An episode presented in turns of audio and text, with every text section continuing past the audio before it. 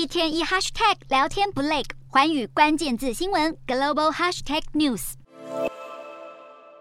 为解决欧洲能源危机问题，欧盟成员国能源部长十九日达成共识，决定将天然气价格上限从原本的每兆瓦小时两百七十五欧元下调为一百八十欧元，预计明年二月十五日起开始实施。根据协议内容，如果天然气价格连三天超过一百八十欧元的上限，就会触发限价机制。知情人士表示，各国部长在会议上讨论时仍各执一词，经过欧盟轮值主席国捷克的协调，大家才达成共识，终结了这场长达好几个月的争辩。不过，在最后投票阶段，担忧能源市场被扰乱的奥地利和荷兰都选择弃权，依赖俄罗斯天然气的匈牙利则投下反对票。匈牙利外交部长先前表示，如果天然气限价措施通过，匈牙利将需要调整和俄罗斯的能源交易方案。不过，对于这个机制，还是坚持表达反对。克里姆林宫发言人佩斯科夫也批评，限价将攻击市场定价，违背市场流程，无法接受欧盟的作为。